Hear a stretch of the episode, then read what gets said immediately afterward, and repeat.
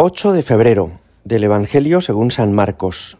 En aquel tiempo se reunieron junto a Jesús los fariseos y algunos escribas venidos de Jerusalén, y vieron que algunos discípulos comían con manos impuras, es decir, sin lavarse las manos. Pues los fariseos, como los demás judíos, no comen sin lavarse antes las manos, restregando bien, aferrándose a la tradición de sus mayores, y al volver de la plaza no comen sin lavarse antes, y se aferran a otras muchas tradiciones de lavar vasos, jarras y ollas. Y los fariseos y los escribas le preguntaron, ¿por qué no caminan tus discípulos según las tradiciones de los mayores y comen el pan con manos impuras? Él les contestó, Bien profetizó Isaías de vosotros, hipócritas, como está escrito, Este pueblo me honra con los labios, pero su corazón está lejos de mí el culto que me dan está vacío porque la doctrina que enseñan son preceptos humanos. Dejáis a un lado el mandamiento de Dios para aferraros a la tradición de los hombres. Y añadió, anuláis el mandamiento de Dios por mantener vuestra tradición. Moisés dijo, honra a tu padre y a tu madre, y el que maldiga a su padre o a su madre es reo de muerte. Pero vosotros decís, si uno le dice al padre o a la madre, los bienes con que podría ayudarte son corbán, es decir, ofrenda sagrada, ya no le permitís hacer nada por su padre o por su madre, invalidando la palabra de Dios con esa tradición que os transmitís, y hacéis otras muchas cosas semejantes. Palabra del Señor. En el Concilio Vaticano II hubo un deseo muy grande de todos los padres conciliares, que eran los obispos del mundo entero reunidos en Roma, un deseo muy grande de ayudarnos a los católicos a vivir nuestra fe con autenticidad.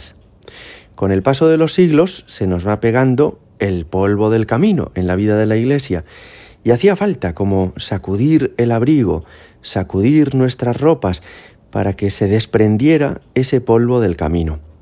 Efectivamente, la fe auténtica, la fe cristiana, a veces se ve expresada en formas exteriores que son valiosas en un momento, pero que dejan de serlo en otro momento.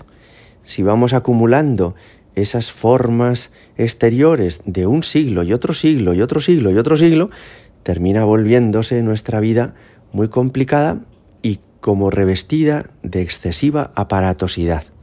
Os pondré un ejemplo muy sencillo. En Loyola se conserva la casa natal de San Ignacio de Loyola. Y es un sitio que aunque hayan pasado 400, 500 años, sin embargo conserva las, las estancias donde vivió este santo guipuzcoano, del que celebramos el quinto centenario de su conversión.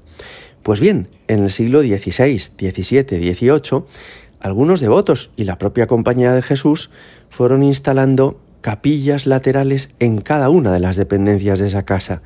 Y aquí un altar del Padre General y aquí otro altar de San no sé quién que vino aquí a celebrar la misa y aquí otro altar y lo que había sido una casa, una casa familiar, se terminó convirtiendo como en una especie de basílica en tres plantas donde en cada estancia había recuerdos, reliquias y altares antiguos.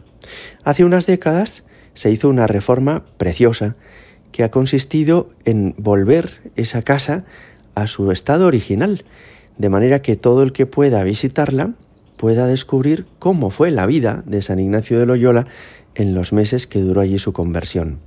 Pues de alguna manera, la reforma litúrgica del Concilio Vaticano II o esa invitación que hizo el documento Perfecte Caritatis a los religiosos para que volvieran a la esencia a los primeros fundadores para que recuperaran el ardor y el fervor de los orígenes con sencillez, es a lo que somos invitados todos, vivir nuestra fe con autenticidad y al mismo tiempo con sencillez.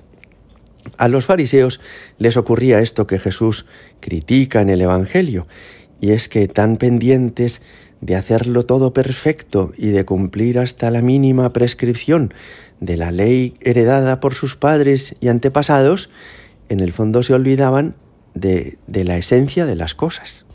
Esta autenticidad que nos enseña la Iglesia y Jesucristo a vivir es de lo que hoy nos habla el Evangelio. Vivir las cosas desde dentro, orar desde el corazón, participar en la Eucaristía con nuestra alma y con nuestro cuerpo. En el fondo, dar prioridad a lo esencial y menos importancia a lo accidental. ¿Tenemos peligro de que nos pase como a los fariseos? Pues mirad, ninguno estamos totalmente libres de que esto nos pueda ocurrir.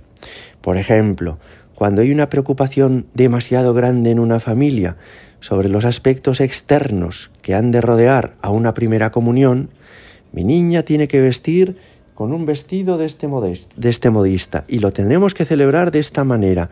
Y voy a traer a este fotógrafo.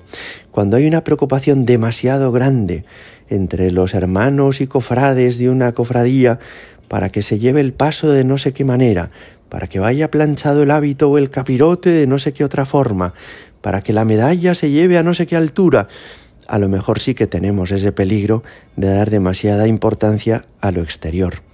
Ocurre mucho también con las bodas, ¿verdad? Tantos meses de preparación para que el vestido sea de esta manera, para que venga un cuarteto de cuerda, para que un florista ponga aquí, para que una alfombra adorne allá, y al final, quizá, tenemos el peligro de perder lo esencial, que este día vamos a recibir un sacramento, que Dios viene a nosotros, que somos sus hijos, que le amamos y le queremos seguir. No es que haya que despreciar las formas externas, ni mucho menos, pero hay que valorarlas como expresión de un amor más profundo, de un amor verdadero. Lo que nos pide Jesús es que vivamos nuestra religiosidad con autenticidad. Gloria al Padre y al Hijo y al Espíritu Santo, como era en el principio, ahora y siempre y por los siglos de los siglos. Amén.